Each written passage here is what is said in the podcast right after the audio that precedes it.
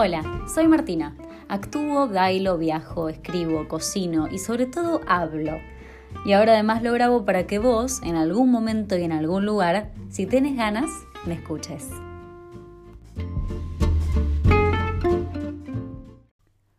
Nuestra primera parada en China fue Nanning, una ciudad del suroeste del país. Es considerada chica y tiene más de 7 millones de habitantes, una locura. Si escucharon el final de Vietnam, sabrán quién es Polly, nuestra host de Coach Surfing, que hizo que todo sea fácil y hermoso desde que llegamos. La primera noche nos llevó a un mercado del barrio universitario, un lugar lleno de puestitos de comida, como una feria. Parece que es típico cenar así, parando en cada stand y comprando alguna pavadita mientras seguís caminando por la peatonal. De más está aclarar que estaba lleno de gente, pero mal, ¿eh? parecía un evento, pero parece que era parte de la cotidianidad nocturna de Naning. Polly nos compró de todo y no nos dejaba pagar. Es que allá casi no se maneja el efectivo, y ella pagaba todo con el teléfono, con una aplicación. Me pidió todo vegano, vegetariano, así, sin picante, cosa que sin idioma me hubiera costado horrores. Probamos un té helado de frutas, unos pinchos de tofu frito que estaban espectaculares, unas especies de nueces hervidas, esas no me gustaron tanto, y hasta una suerte de torta frita de harina de arroz. Todo estaba adornado de lucecitas de colores, máquinas expendedoras de peluches en el medio de la calle, gatitos bebé a la venta, ropa lindísima colgada en la vereda, y así era como un clima festivo sin ser en efecto ningún día especial. Para retribuirle el favor de habernos llevado a cenar, otro de los días le ofrecimos cocinarle algo típicamente argentino. Fuimos a un mercado de día, un lugar donde venden frutas, verduras y carnes de todo tipo. Y bueno, ahí compramos los ingredientes para hacerle un pastel de papas. Cuando comenzó toda la historia del coronavirus, no me costó imaginarme el mercado de Wuhan, porque seguramente sería como ese que conocí en Nanning. La gente prefiere comprar ahí. Hay supermercados y todo, pero no es tan fresco. Y en ese lugar vi un perro abierto como una media res. Fue, fue muy impresionante, pero cuando te pones a pensar mejor, es tan tremendo como comer una vaca. La diferencia es solamente cultural. Yo me quedé en el sector de frutas y verduras, no quise meterme en, ese, en esos callejones llenos de carnes. Y también ahí en el sector de frutas y verduras había cosas que nunca había visto antes, era como la variedad. Occidente, Oriente, todo ahí. La ventaja de convivir con una persona local es conocer estos espacios cotidianos que como turistas siempre nos resultan invisibles. Nanning, China. Día 100. Me encontré con Polly en la estación de subte a las 8 de la mañana. Habíamos quedado en ver una función de ópera china. Natalia se quedó durmiendo. Ella me llevó un desayuno on the go, unos bollitos que se llaman bun. Eran dulces, estaban rellenos de una pasta de porotos y también una leche de soja calentita en una especie de sachet. Lloviznaba, estaba fresco y agradecí muchísimo comer eso. Salimos de la estación y caminamos hasta el teatro. Un edificio antiquísimo, tenía como 300 años, todo de madera. La función era a la mañana, algo insólito para mí. No había muchos espectadores y la mayoría eran de la tercera edad. Cuando compramos la entrada, una señora de la boletería le preguntó a Polly quién era yo, porque no es común ver en Nanning, y menos en esa sala, a un extranjero. Polly le explicó que era una actriz de Argentina que quería ver cómo era la movida ahí. La señora me sonrió mucho y me agradeció por venir. Entramos. La sala estaba muy bien puesta, tenía luces, pero también se filtraba por los techos la luz natural, a propósito, claro. Había sillas de madera y al lado de cada silla una mesa de vidrio para que apoyes tus cosas. A las nueve empezó el espectáculo. Era como un conjunto de números musicales y algunas escenas sueltas, y un presentador mediaba entre unas y otras. El cierre fue justamente una escena de ópera china de un actor y una actriz. Había subtítulos en una pantalla, pero eran en mandarín. Parece que la ópera estaba cantada en cantonés. No entendía nada, obvio, pero toda la situación me parecía maravillosa. Entonces, antes de que todo termine, el presentador dice algo y toda la gente se da vuelta y me mira a mí, en la butaca. Me ilumina una luz y el presentador hace gestos de que suba al escenario. Le pregunto a Polly qué está pasando, qué está diciendo, y me dice que quieren enseñarme algo para que actúe también. No lo podía creer. La gente que aplaude, los chinos que me sonríen y me invitan ahí a subir. Yo sentía que estaba soñando. Me acordé de mis clases teóricas de historia del teatro de Oriente, que fue mi única relación con la ópera china y con ese mundo enorme y tan invisible para los que hacemos teatro en Occidente. Qué locura estar acá. Subí con Polly de traductora, obvio, y me enseñaron a actuar con los gestos corporales ya establecidos para hacer la escena de los que hace mucho que no se ven. Hay todo un tiempo de pasos entre las dos personas que caminan en círculo, primero lento, lento y después rápido, rápido, rápido, rápido al sonido de unos tambores hasta que se encuentran en el medio y se miran con caras expresivas. Fue espectacular. Lo hicimos un par de veces, repetimos y la gente aplaudía, vitoreaba. Yo no entendía nada. Agradecí, imité sus reverencias y volví a la butaca para ver el acto final. Las voces de esos artistas eran increíbles. Cuando todo terminó, los actores me pidieron una foto con ellos. Parece que la visita de una persona joven y occidental es una rareza. Me invitaron a pasar a camarines también. Poli traducía porque nadie hablaba una palabra de inglés. Me mostraron cómo ellos mismos hacían el maquillaje. Un laburo impresionante porque lo que parecía desde abajo, desde, desde la, la butaca, era que tenían una máscara, cuando en realidad era un trabajo artesanal impresionante. Me cuentan que hace 20 años que trabajan en el teatro, pero que además son docentes de primaria y de jardín. Salí de ahí completa, feliz, reafirmando cada vez más mi amor por lo teatral y por los encuentros más allá de las fronteras.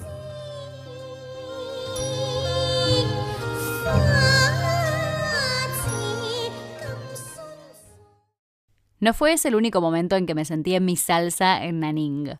Polly es fotógrafa y muy tímidamente me pidió si podía sacarme fotos.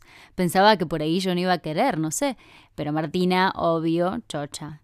Hicimos una sesión con otra amiga de ella, es fotógrafa también, en un departamento hermosamente decorado. Me fotografiaban a dos cámaras. Yo estaba contentísima. Al día siguiente me vistió con ropa típica china y salimos a pasear por la parte vieja de la ciudad que es preciosa y de tan bien mantenida parece nueva. La gente me filmaba con el celular, porque claro, era como un bicho raro yo ahí. Fuimos, así toda disfrazada, a una casa de té típica donde me hicieron toda una ceremonia. Naning me mimó muchísimo. China empezó increíble. Nuestro plan era atravesar China en tren. El problema era sacar los pasajes. El idioma es un temón, es extremadamente difícil comunicarse. El traductor online es la única salvación. Y ni siquiera el de Google, ya que acá no funciona nada de nuestras aplicaciones tradicionales. Los chinos usan WeChat, que es como el WhatsApp, pero mil veces mejor, la verdad. Puedes hacer compras y también, por supuesto, traducir. Pero nosotros teníamos algo mucho mejor que eso. La teníamos a Polly. Así que nos fuimos los tres a la estación y prácticamente ella resolvió en unos pocos minutos toda nuestra ruta china.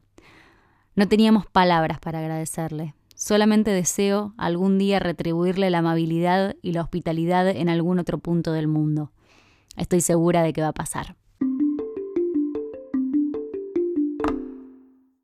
Las estaciones de tren en China son aeropuertos, imagínenselas así. Y los trenes, bueno, no sé con qué otro tren compararlos. Los asientos son amplios, enormes, impolutos, y los trenes bala pasan los 400 kilómetros por hora en algunos tramos. Son hiperpuntuales, además. Llegamos a Guangzhou en cuatro horas. Ahora sí China se había convertido en un desafío. Ya no la teníamos a Polly, pero teníamos un chip de celular, que Polly nos ayudó a conseguir, por supuesto, y también teníamos una guía a la distancia, porque Polly no era nuestra primera amiga china. También estaba Chanke, nuestra roommate de Melbourne que conocimos en Australia. Fue ella la que nos recomendó visitar esta ciudad, su ciudad. Y así estábamos, guiados por nuestras amigas chinas en el país más difícil del continente. Era un desafío elegir qué comer, por ejemplo. Pocos menúes tenían traducción y teníamos que sacar una foto y escanear con un traductor el cartel, cada texto. El cuerpo se vuelve tu principal medio de comunicación. Cualquier cosa que necesitábamos teníamos que jugar al dígalo con mímica. Y lo peor es que ni los gestos significan lo mismo. Los números, por ejemplo, con la mano se hacen diferentes. Es desesperante. El tamaño de Guangzhou es monstruoso, pero los subtes son excelentes. Es mega futurística, tiene su torre de televisión que se ve desde todos lados. Es el doble de alta que la Torre Eiffel, para que se hagan una idea. Y de noche, la iluminación de la ciudad frente al río Perla es imponente. Todo está rodeado por una especie de bruma. No sabemos bien si tenía que ver con el clima, con la contaminación o con las dos cosas, pero estaba ahí. El distrito financiero es también muy imponente, quizás comparable con Singapur. La ópera, la biblioteca, son construcciones modernísimas, súper extrañas, como ganadoras de concursos de edificios raros, no sé. Todo pareciera ser que está pensado para imponer. En esa zona comimos dumplings en un lugar recomendado por Chanke, obvio, estaban buenísimos, y caminamos bastante. El tránsito es ordenado y los colectivos son eléctricos, así que no hacen casi ruido. Las veredas anchas, arboladas, muchísimos parques, es una ciudad preciosa. Tiene también una zona vieja, muy bien conservada, donde fuimos a un templo budista que tiene todo el interior de madera. No había turistas, eso me encanta. Me hubiera quedado una semana en esa ciudad, pero había que seguir. Nos tomamos un tren a Shenzhen. Esta vez no era bala, era un tren más antiguo porque era para una distancia más corta. Nos salió barato. Es como que el sistema ferroviario tiene este tipo de tren más común y el bala. Ambos funcionan en paralelo y vos podés elegir cuál usar. Éramos los únicos turistas, por supuesto, razón por la cual fuimos blanco para fotos y filmaciones. Y también nos hablaban. Es súper curioso lo que pasa. Los chinos como que no entienden que vos no entendés su idioma. Te miran y te hablan igual. Y no sabes cómo decirle así con la cabeza que no estás cazando un fulbo, que por favor no, no, no vas a entender nunca lo que están diciendo. Todas las situaciones sociales en este país fueron de lo más graciosas. La cosa es que en dos horas habíamos llegado. Esta ciudad es costera y está justo frente a Hong Kong, así que fue más bien una parada estratégica de dos días antes de cruzar hacia la Nueva York asiática. Igual podríamos habernos quedado más ahí. Shenzhen es gigante, como toda ciudad china, ya se habrán dado cuenta. Moderna, activa, se nota que es una zona de oficinas, mucho ejecutivo por doquier. Hay muchos 7-Eleven en China, atención, y se transformó en nuestro lugar elegido para desayunos, para snacks, una vez más. También comimos en McDonald's. Paradójico, ¿no? Pero pasaba que a veces el temita comunicacional era tan complejo que íbamos por lo fácil y lo conocido. Salvo por algunas contadas ocasiones, comí muchísima comida chatarra en China, solo por falta de conocimiento y de capacidad de hacerme entender. Una pena. Después de dormir una noche ahí, nos tomamos un subte por la mañana que nos llevaría a Hong Kong. Sí, un subte, durante solamente 20 minutos. Cuando llegás a la frontera, tenías que hacer migraciones, porque Hong Kong no es China estrictamente. Es una región administrativa especial. Más adelante vamos a retomar esto. Seguimos camino por otra línea de subte, como que hicimos combinación ahí adentro, y al toque nos dimos cuenta de que estábamos en otro universo. Ir a Hong Kong fue como pasar por el túnel del tiempo y salir en 1980. Era todo como el futuro del pasado.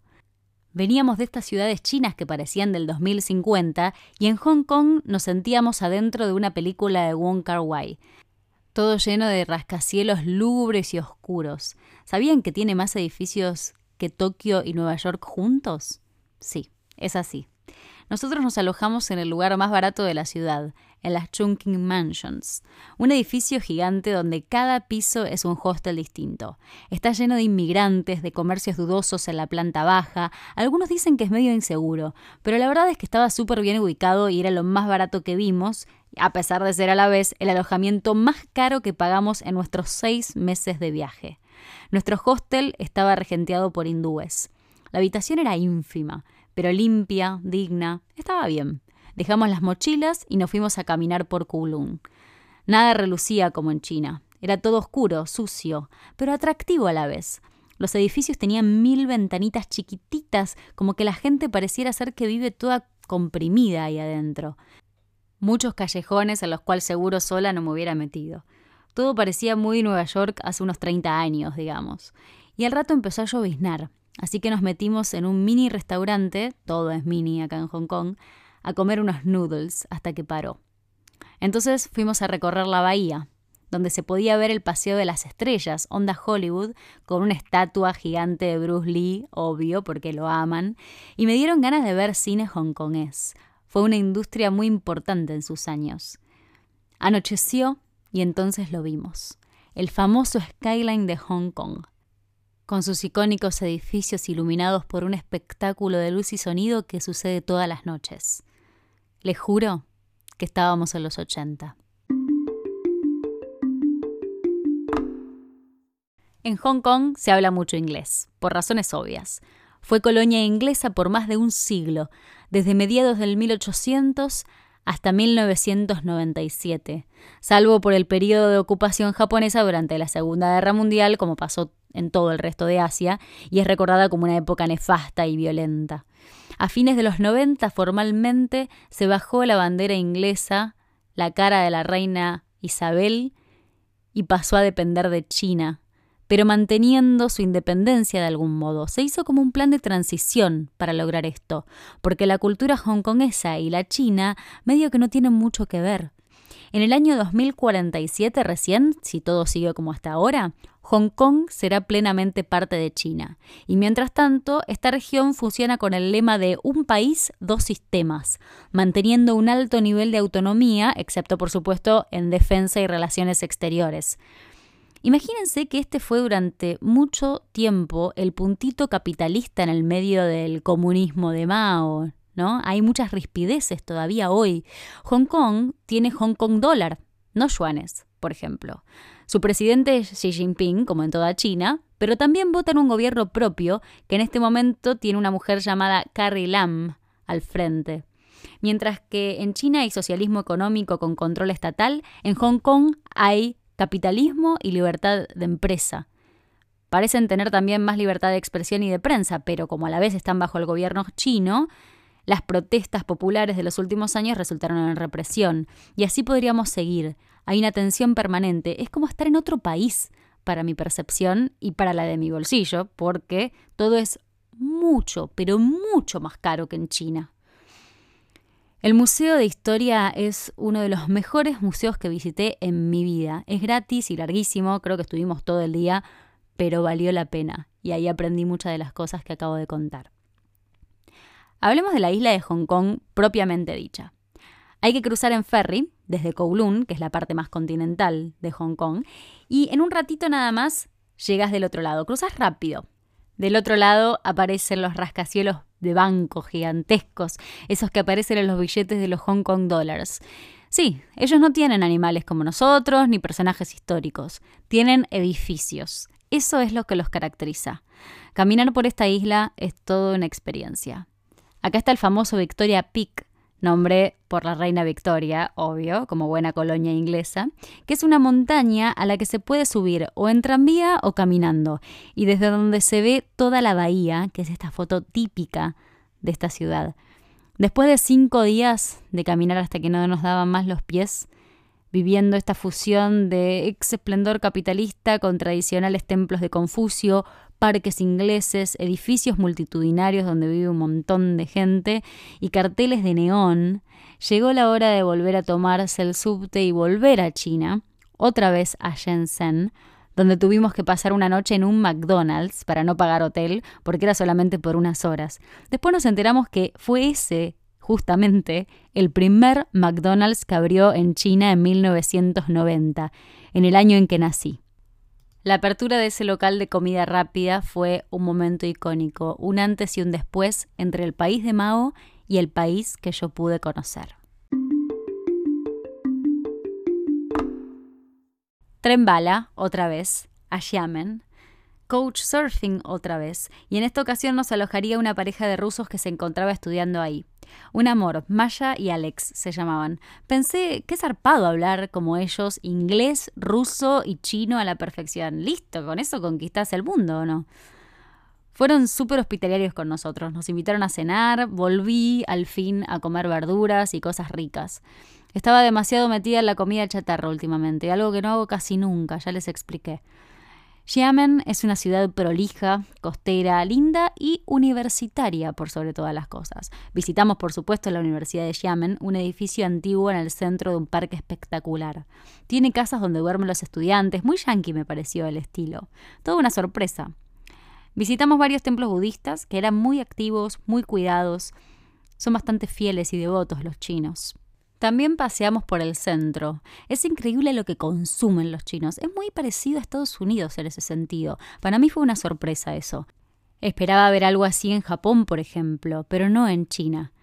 Mi ignorancia, claramente. El mercado interno chino es enorme, tanto que si Estados Unidos les hiciera un bloqueo, le haría solamente cosquillas a su economía. Además de que consumen, tienen de todo, y de todo barato. Producen lo que sea de todas las calidades, las zonas comerciales son agitadas, vivas, llenas de lugares para comer, comen mucho, mucho afuera. Estuvo interesante también hablar con Maya y con Alex sobre los chinos. Ellos estaban encantados con vivir ahí. Nos dijeron que el chino no era difícil de aprender, el idioma me refiero, y que las personas eran en general muy amables. La mañana en que nos fuimos, compartimos un desayuno de mate con dumplings rellenos de pasta dulce de sésamo mientras charlábamos sobre ciudades rusas. Me encanta esta mezcla y me encanta acumular contactos de lugares tan remotos. Otro tren bala nos llevó a Shanghái. China venía dejándome boquiabierta y todavía faltaba lo mejor, Amo esta organización ferroviaria, todo brilla de verdad. La estación de trenes de Shanghái es quizás más lujosa que todos los aeropuertos que conozco. Combinamos ahí mismo con la red de subtes que nos dejó cerca de nuestro hostel. Compartiríamos habitación con un ucraniano muy raro que estaba trabajando de ilegal y viviendo ahí. Te miraba fijo cuando hablaba, parecía todo, no sé, un poco creepy. Pero sacando eso, el lugar estaba muy bien.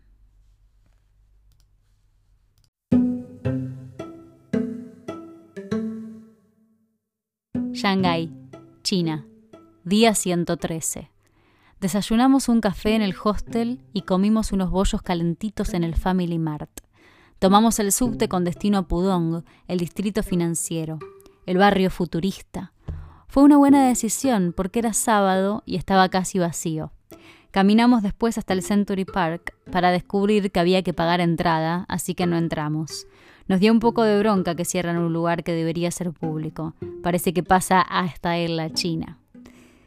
Shanghái es una ciudad impresionante. Es el futuro y la perfección. Flores por todos lados. Siempre hay un jardinero arreglando un cantero público, llenándolo de tulipanes o de la flor de temporada. Era casi primavera y todo relucía.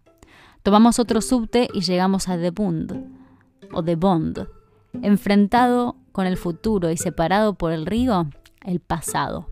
Edificios de estilo inglés de 1850, todos de color amarillo, con un reloj gigante que parecía el Big Bang. Se imponen también, mostrando que una vez fue este un puerto comercial bien europeo. Ahí sí todo rebalsaba de gente. Descubrimos que además de sábado era fin de largo, así que estaba lleno de turismo interno chino.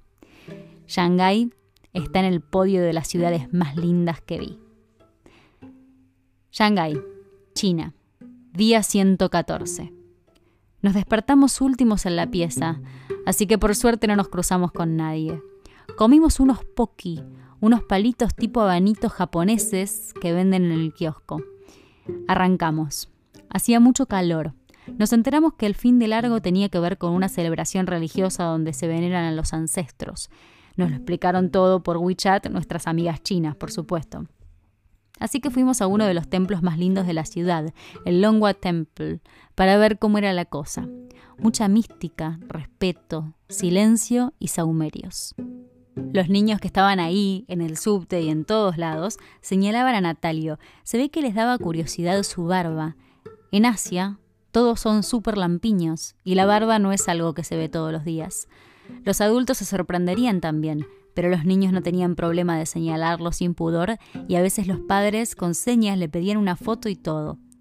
Fuimos después a la French Concession, un barrio que pertenecía al dominio francés hasta la Revolución de Mao, razón por la cual tiene una arquitectura y unos árboles que me hicieron acordar muchísimo a Buenos Aires. ¿Será que extraño? Entramos a la residencia museo de un escritor importante. Quizás sea como el Borges chino, pero ignoto para nosotros. ¿Quién sabe? Se llamaba Ba Jing, casi como Borges, ahora que pienso.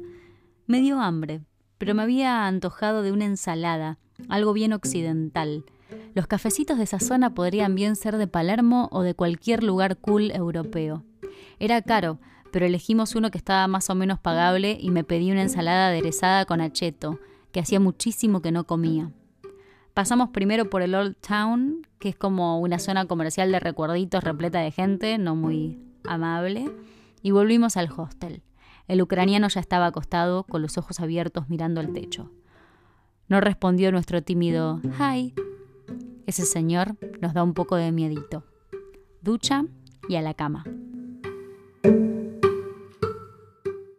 Maya, la rusa, nos había recomendado ir a Sujijiao, un pueblo con canales onda Venecia que queda cerca de Shanghái. Fuimos con bastante expectativa y nos pareció como una versión china de Hoi An en Vietnam, porque tenía muy poca vida real, era mucho de decorado. Igual estaba lindo. Me aburrí un poco ahí. Quizás porque sentí que perdí tiempo de estar recorriendo Shanghái. Cuando volvimos, fuimos a la plaza del pueblo y a Nanjing Road, una peatonal con muchísima vida. Caminar en esa ciudad es un placer. Otro de los días fuimos al Museo de Urbanismo, porque no vio arquitecto, pero quiero decir que estuvo bastante interesante. Aprendimos que los planes de Shanghái son ser la ciudad más increíble del mundo en el 2050. Hay planes y proyectos para que sea sustentable, ecológica y no sé cuántas cosas más. Creció muchísimo en muy poco tiempo.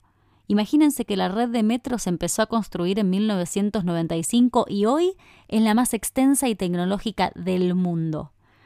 Hay acá una clara competencia con Hong Kong, que cada vez pierde más su brillo y deja poco a poco de ser la perla del oriente que solía ser. Me animo a decir que el crecimiento de Shanghái como ciudad es la materialidad del crecimiento de China en el mercado internacional. Esos edificios son muestra clara de poder deja a Hong Kong a años luz. El esplendor de la ex colonia inglesa, de la sede de las empresas estadounidenses y demás símbolos capitalistas tradicionales se apagan para dar lugar a esta bestia, que también es una expresión capitalista, pero diferente, una expresión capitalista china. Uno de mis lugares favoritos de la ciudad es el Museo de la Primera Reunión Comunista, entre los que estaba un joven Mao, por supuesto la semilla de la historia reciente del país más importante de Asia y quizás en un ratito nada más del mundo. Es una casona cerca de la zona francesa, una zona bastante pudiente, como suele pasar con los revolucionarios, que son hijos de personas con mucho poder adquisitivo, que pudieron estudiar, viajar y en algunos casos volver para transformar. Es un flash ver ahí la primera copia del manifiesto comunista traducida al chino. Perdón que insista con esto, pero nunca había pensado tanto en la barrera que implica el idioma hasta que viajé a China. Pensemos que Shanghái es la ciudad que albergó a los empresarios internacionales más importantes en la década del 20 y del 30, llenando la ciudad de juego, prostitución, mercado negro, explotando la mano de obra local, épocas de hambre y de desigualdad. No es casual que en estas calles se haya planeado la revolución. Entonces, los empresarios tuvieron que irse, y la mayoría dónde fue a hacer base? A Hong Kong. Son estos los dos puntos de tensión en esta zona del sur de Asia, los dos polos, las urbes del poder. Y no quedan dudas de quién tiene la manija hoy.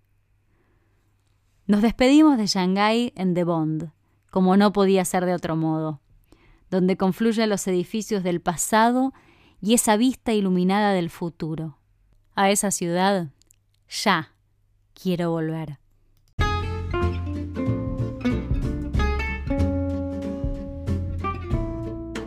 Lo que viene ahora es un paréntesis del viaje. Nuestro recorrido por tierra se verá interrumpido por una escapada de avión ida y vuelta. China tendrá una segunda parte, pero antes algo que no estaba en nuestros planes ni entraba en el presupuesto original. Fue impulsivo, pero estar tan cerca y no ir al país del sol naciente era una pena. Y así fue que volamos a Osaka, pero eso es Japón Y eso es otra historia.